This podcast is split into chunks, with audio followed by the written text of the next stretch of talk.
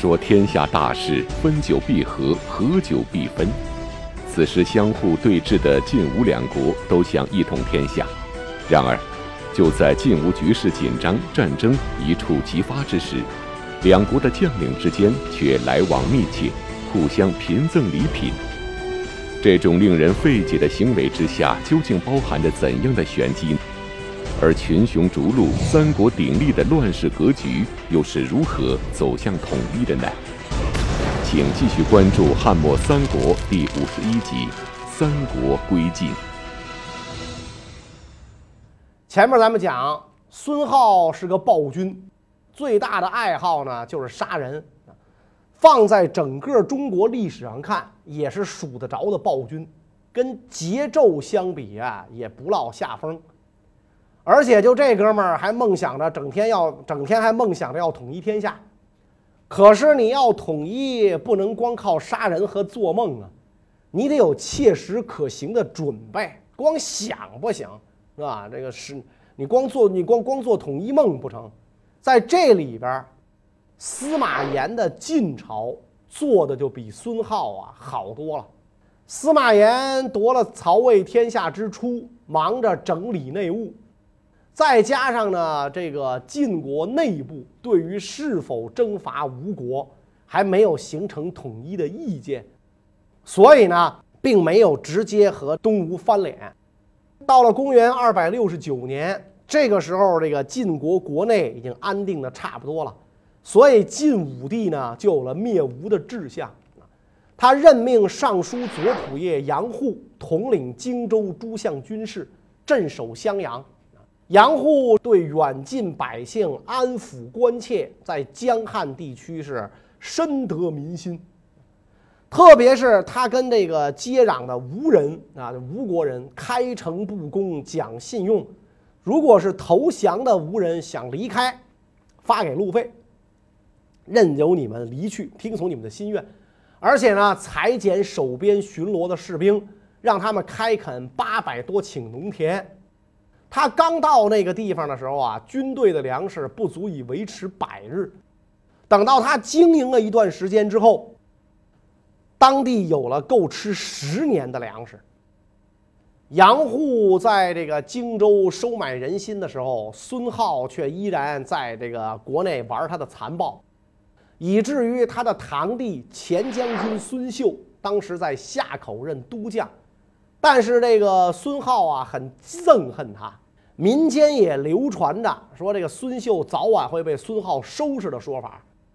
正巧这个时候呢，孙浩让何定带五千士兵到夏口来打猎，结果孙秀是以为呢哥哥要来办自己了，吓得惊慌失措，夜里带着妻子儿女、亲兵数百投奔了晋朝。晋朝非常高兴，那大喜过望，吴国宗室来降，所以封这个孙秀骠骑将军、开府仪同三司，进位为会稽公。这样一来，榜样的力量是无穷的，是吧？所以这个吴国人一看归降晋朝，不但能保命，还能加官进爵。后来就又发生了好几起这个投降事件啊，包括吴国的宗室。都向北方归降了晋国。晋国人在收降吴国宗室和收买吴国人心的同时，还在暗自打造着一种庞大的战争机器。那么，晋国人究竟会利用什么神秘武器攻打东吴呢？杨户帐下有个参军叫王俊，后来呢做到了益州刺史，不久升大司农。当时这个武帝晋武帝跟杨户密谋要讨伐吴国，杨户认为攻打吴国必须凭借上游地势，水军顺江而下，所以秘密上书晋武帝，请求不要让这个王俊呢到中央做官，还是担任益州刺史，派他去治理水军。这样的话呢，这个。呃，晋武帝就下令，那让王俊啊解散屯田军，大量建造战船。王俊制作了这个大战船，船身长一百二十步，据说能容纳两千多人，然后用这个木头造成了这个城楼啊，筑起望敌军的高台，所以这种船就被称为楼船啊。四面开可以进出的门船上可以骑着马来回的奔跑，猛冲巨舰。当时造船砍削下来的木片遮盖了长江水面，那这些木片顺江而下，就飘到了吴国境内。所以，这个跟晋朝接壤的这个地方的吴国守将，就拿着顺江而下的这个木片啊，派人禀报孙浩，说晋国必然有攻吴的计划啊，赶紧增加我这儿的兵力，堵住要害地区。但是孙浩一天到晚骄奢淫逸啊，杀人取乐，根本就听不进去。所以这守将呢，只好用铁索阻拦江面，想这个阻断江上的通路。就在这个王俊在益州打造战船，而吴国人铁索横江的时候啊，吴国国内因为孙浩的残暴发生的叛逃是接二连三。幸亏主持军政的陆抗统兵有方，局势啊才没有大的恶化。就在晋吴两国剑拔弩张、战争一触即发的危急时刻。晋吴两国的守边将领却在私下频频互相赠酒送药。那么，处于敌对关系的两国边将，为何要互赠礼品？这其中暗藏着什么样的玄机呢？当时吴晋两国的边境地带，这个杨户和陆抗都是不可多得的人才。杨户用信义收买吴人。每次跟吴国交战，都事先约好了日期，啊，下礼拜五我打你，从来不搞突袭，啊。然后部下有人给这个杨户提建议，啊，咱哪能这么打仗啊？打仗兵者诡道也，咱得诡诈奇谋。杨户呢，就用酒把出主意的人灌醉，啊，免得你忽悠。我就是这么打，他堂堂正正的打。他的部队有的时候收割了无人的粮食，那自己的不够吃嘛，到那儿啊，把人家粮食收了。杨户就派人记下数量，然后用绢来偿还。有时候这个杨户出去打猎，但是他打猎呢，只在晋国境内，从来不越境。有的时候这个禽兽被吴国人打伤，跑到晋国来。畜生他不懂边边境，也没也没有边检啊，跑来之后被晋国人抓获了，杨户都要送还给吴国人，所以这样一来啊，这个边境上的吴国人对这个杨户是心悦诚服。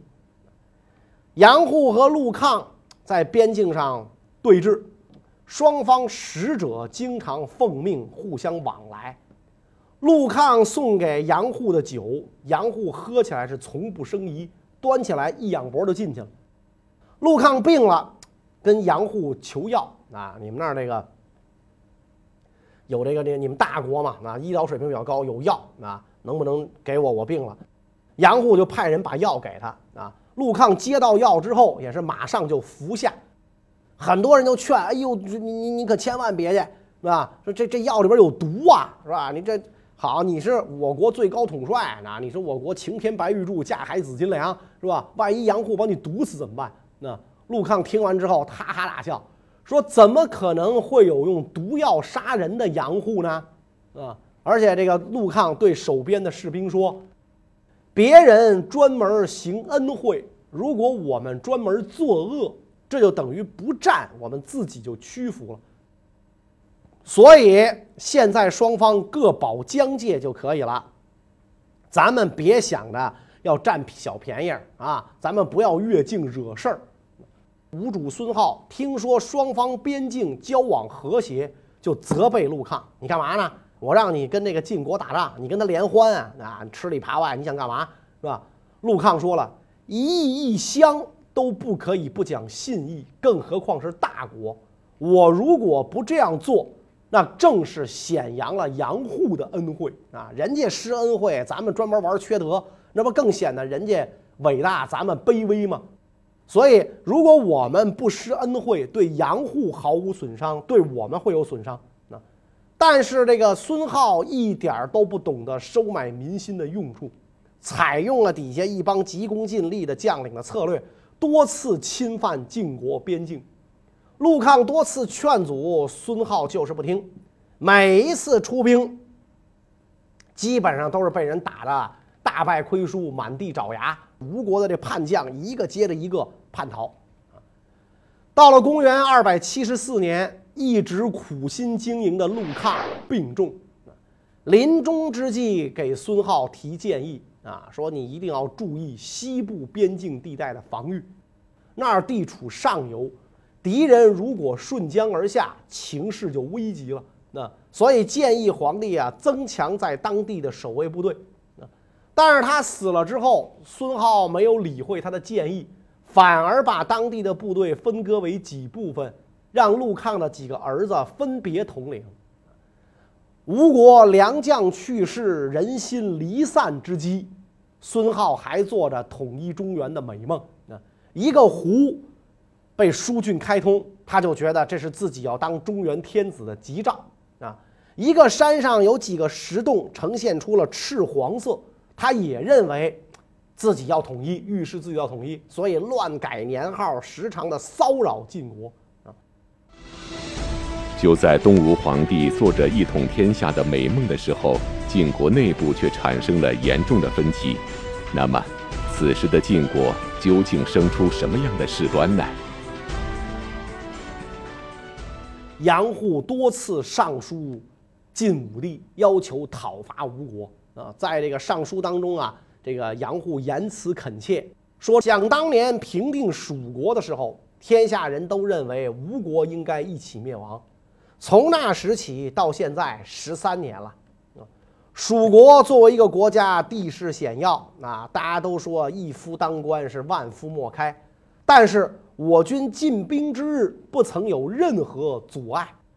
现在长江淮水的险峻不如蜀之间隔，孙浩的残暴又超过刘禅，吴人的困苦胜于巴蜀，而我大晋的兵力远超过当年的魏国啊！所以，如果我们不在此时平定、统一四海，却还要坚守要塞防守。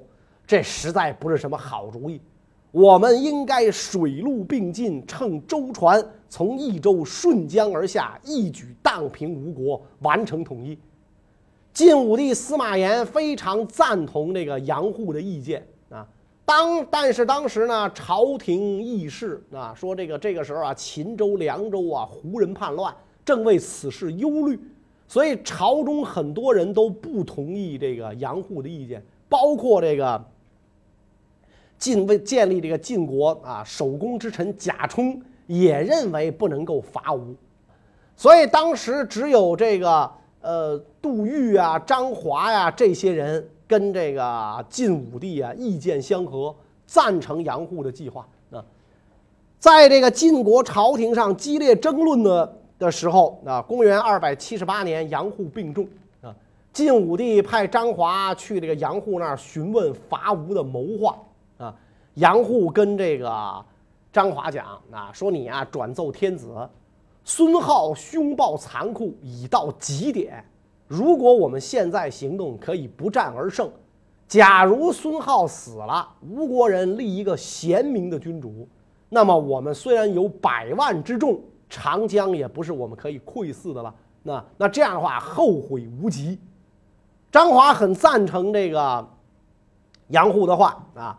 杨户拉着这个呃张华的手啊，说：“能够成就我志向的人，非君莫属。一定要把我的话转奏天子。”张华回来就把这个话跟晋武帝说了，晋武帝就下定决心要讨伐吴国，但是派谁挂帅呢？嗯，晋武帝想让杨户卧病在车上，总领各位将领啊。杨户赶忙推辞啊，上表推辞。说这个夺取吴国呀，我不一定要去。那但是如果事情结束啊，委派官员去东南地区镇抚的时候，希望您慎重的选择合适的人选啊。我干不了打仗的事儿，哪有卧在病床上当统帅的？杨户推荐杜预代替他，于是朝廷任命杜预为镇南大将军，都督荆州诸军事。所以就在这一年的冬天啊，十一月啊，晋朝大举出兵伐吴，派镇军将军琅琊王司马攸、安东将军王浑、建威将军王荣、平南将军胡奋、镇南大将军杜预、龙骧将军王俊，六路大军水陆并进，总计二十余万人。所到之处，一路之上是攻无不克。二八零年二月，王俊的水军。打败了丹阳守将！吴国人呐，在江边浅滩上的要害区域用铁索拦江，然后打造了一丈多长的大铁锥，暗中放进江里，想阻拦战船。王俊造了几十个大木筏，每一个木筏长宽一百余步，扎上了很多草人，披铠甲，拿兵器放在木筏上，然后让水性好的人呐。在底下拖着木筏走在前面，遇到这个铁锥，这铁锥就扎到木筏上，被这个木筏就带走了。然后王俊造了很多大火把，这火把十几丈长，几十围粗啊，麻油浇在上边，把火把放在船的前面，遇到这个铁索就点燃火把，一会儿功夫铁索就被火呀烧的融化断开啊，因为那会儿那个那个那个铁索的这个质量也不行，它不是钢，它熔点低，一烧断开。然后战船就无所阻拦，所以这样一来，铁索横江就被攻破了。王俊趁势进击，攻破西陵、荆门，陆抗当年驻守之地全部被晋军所得。湖南、广东、广西这些地方的州郡闻声都把印绶送来投降，晋军根本就没打到这地儿，全来投降。杜预手持符节，按照皇帝的诏命安抚了这些州郡。到此时为止，啊，俘获斩杀吴国都督监军十四人，衙门将、郡守一百二十多位。紧接着，王荣派人跟王俊会师，攻打武昌。吴国守将很快投降。武昌一破，顺江而下就是建业。晋国大军一路南下，东吴之地接连沦陷。这时的东吴皇帝孙皓会拿出什么对策抵抗晋军呢？孙皓听说晋国大军南下了，赶紧派丞相张替督率丹阳太守沈莹、护军孙震、副军师诸葛亮啊，这个亮是亮丽的亮，率部众三万逆江而上迎战。沈莹说了。说晋军呐，在蜀地整治水军已经有很长时间了，而咱们上游的部队素来没有戒备，现在名将又都战死了，只是些年少之人担当重任，恐怕抵挡不住啊！所以晋国的水军必然要到这些地方，我们应该集中大家的力量，等他们到来跟他决战。如果能够侥幸取胜，长江以北就太平。现在如果渡江跟晋国大军交战，打败了就要完蛋啊！所以咱们不要轻易的过江！丞相张替说了，吴国将要亡国啊，这是笨蛋都知道的事儿，不是今天才发生的事儿。我担心蜀地之兵到了这儿之后，我军恐惧惊慌，就不可能再整肃起来了。所以呢，现在渡江，趁着还能跟晋决战的时候，赶紧决战。如果败亡，一同为国而死，没什么可遗憾的。如果取胜，敌军奔逃，我军的这个声势就将倍增，然后就可以乘胜向南进军，在半路上迎接敌军，不愁强敌不被攻破。如果依了你的计策，咱们搁那等着啊，等等蜀地的这个晋军也到了，北边的晋军也到了，咱咱跟人家决战，那恐怕兵士四散奔逃。坐等敌军到来，君臣就要一起投降，没有一个人死于国难，那这不是耻辱吗？所以张替不听沈莹之言，大军渡过了长江，包围了晋将王浑的部下张乔。张乔手下只有七千人，打不过三万吴军，就投降了。诸葛亮呢，就建议把他们都杀了啊。张替说：“强敌还在前面，那咱不要先做这无关紧要的事儿。”况且杀降不降啊！你杀了这个这个这个投降的人不吉利。诸葛亮说：“这些人是因为没有救兵，力量弱小，才假装投降，想拖延时间。并不是真正屈服。你如果放了他们，定有后患。但是呢，这个张替不听，不但不听，还让这个张乔率领本部七千人马继续防守这个原来的防地啊。然后东吴大军继续前进，就遇到了晋国的大部队，双方激战，东吴失利。张乔果然又从后面掩杀上来，吴军大败。诸葛亮带着几百人逃走，派人去迎接张替，张替不肯离开，诸葛亮就亲自过去要拉他走啊，跟他讲，说存亡自有气数。并不是你一个人能支撑的，你为什么一定要自己求死呢？啊，张替流着眼泪啊，拉着这个诸葛亮的手说：“今天就是我死的日子。我还是幼儿的时候啊，就被你家丞相诸葛亮赏识提拔啊。我常常怕我死的没有意义，辜负了明贤对我的了解与照顾，所以我今天以身殉国，没有什么可说的。你走吧。”诸葛亮再三拉他走，都拉不动，只好流着眼泪放开手，自个儿走了。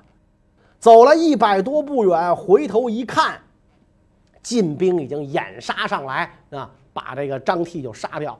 同时被晋兵杀掉的还有孙振、沈莹等七千八百余人。这一仗，吴军精锐丧尽。孙浩派人率周师一万进行抵抗。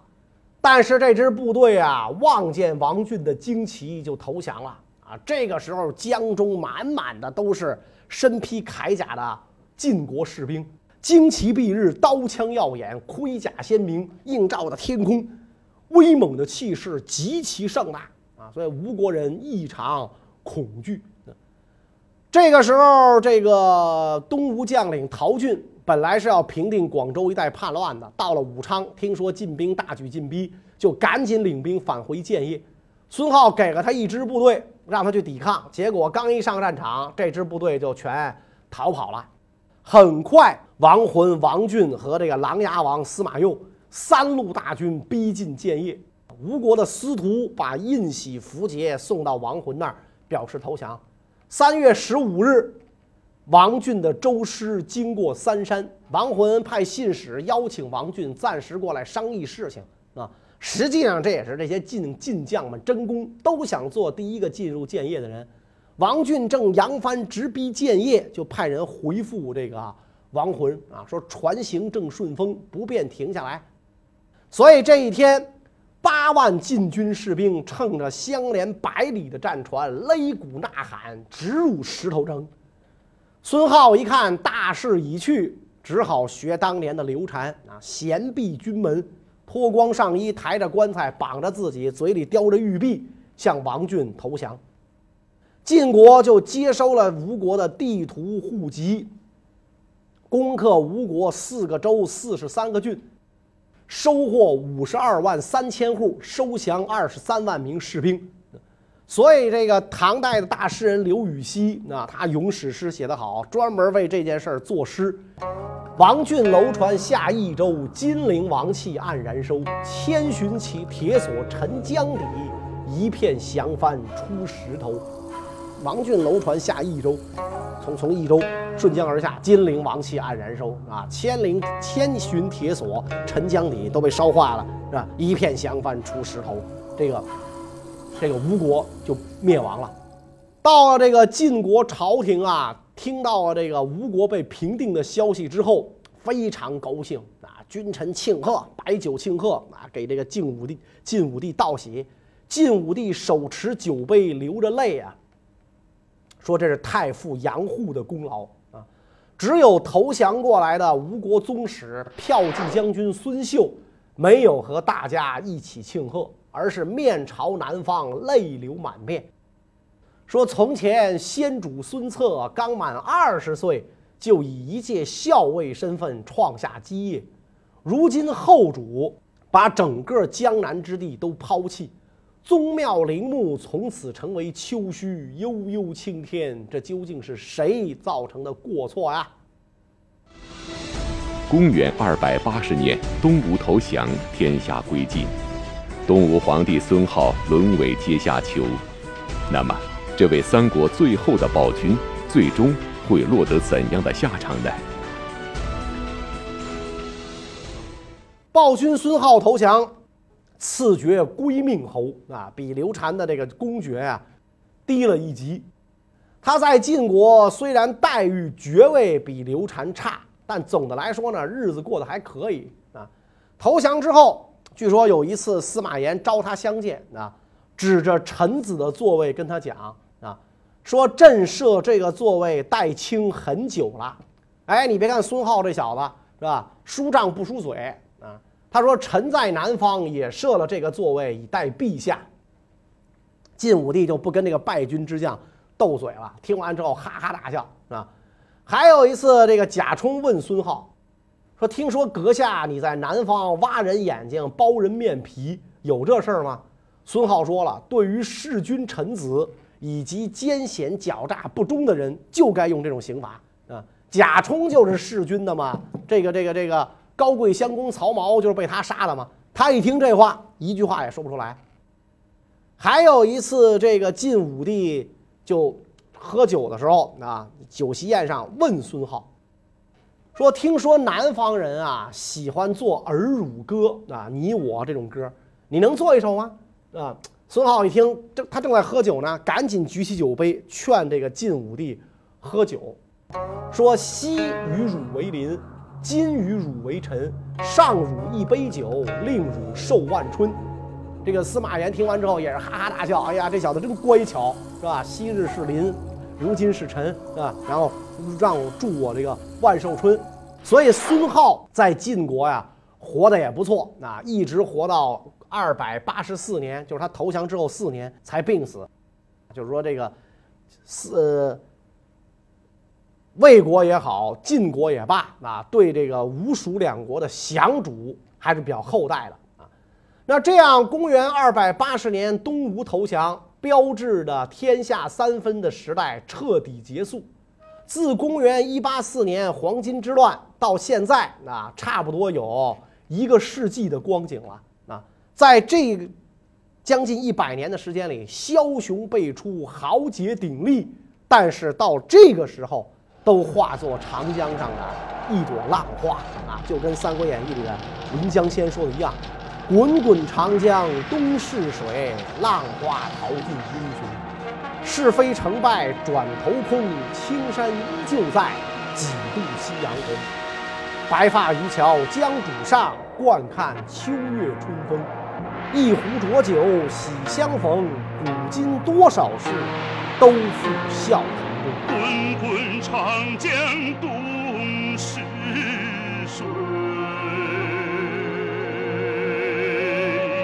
浪花淘尽英雄。从二百八十年三国归晋开始，中国历史就进入了一个新的阶段。